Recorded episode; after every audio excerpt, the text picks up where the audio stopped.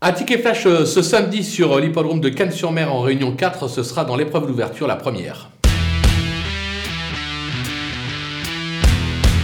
On va tenter en tête le numéro 11 qui se nomme Ivanjo d'Azur. C'est l'entraînement Martens qui ne sera pas Vincennes mais qui sera à Cagnes. C'est un signe sur ce que le cheval a montré de mieux. Il est capable de profiter de cette première réunion pour s'imposer d'entrée de jeu. On va lui associer un petit outsider. Le numéro 9, Inglorious Carles. C'est l'entraînement Mortagne. C'est un cheval qui possède quelques moyens. Bon, c'est pas un gagneur, mais je me dis qu'à l'issue d'un parcours limpide, il est capable de venir accrocher une petite place. On peut tenter le couplet gagnant placé des deux.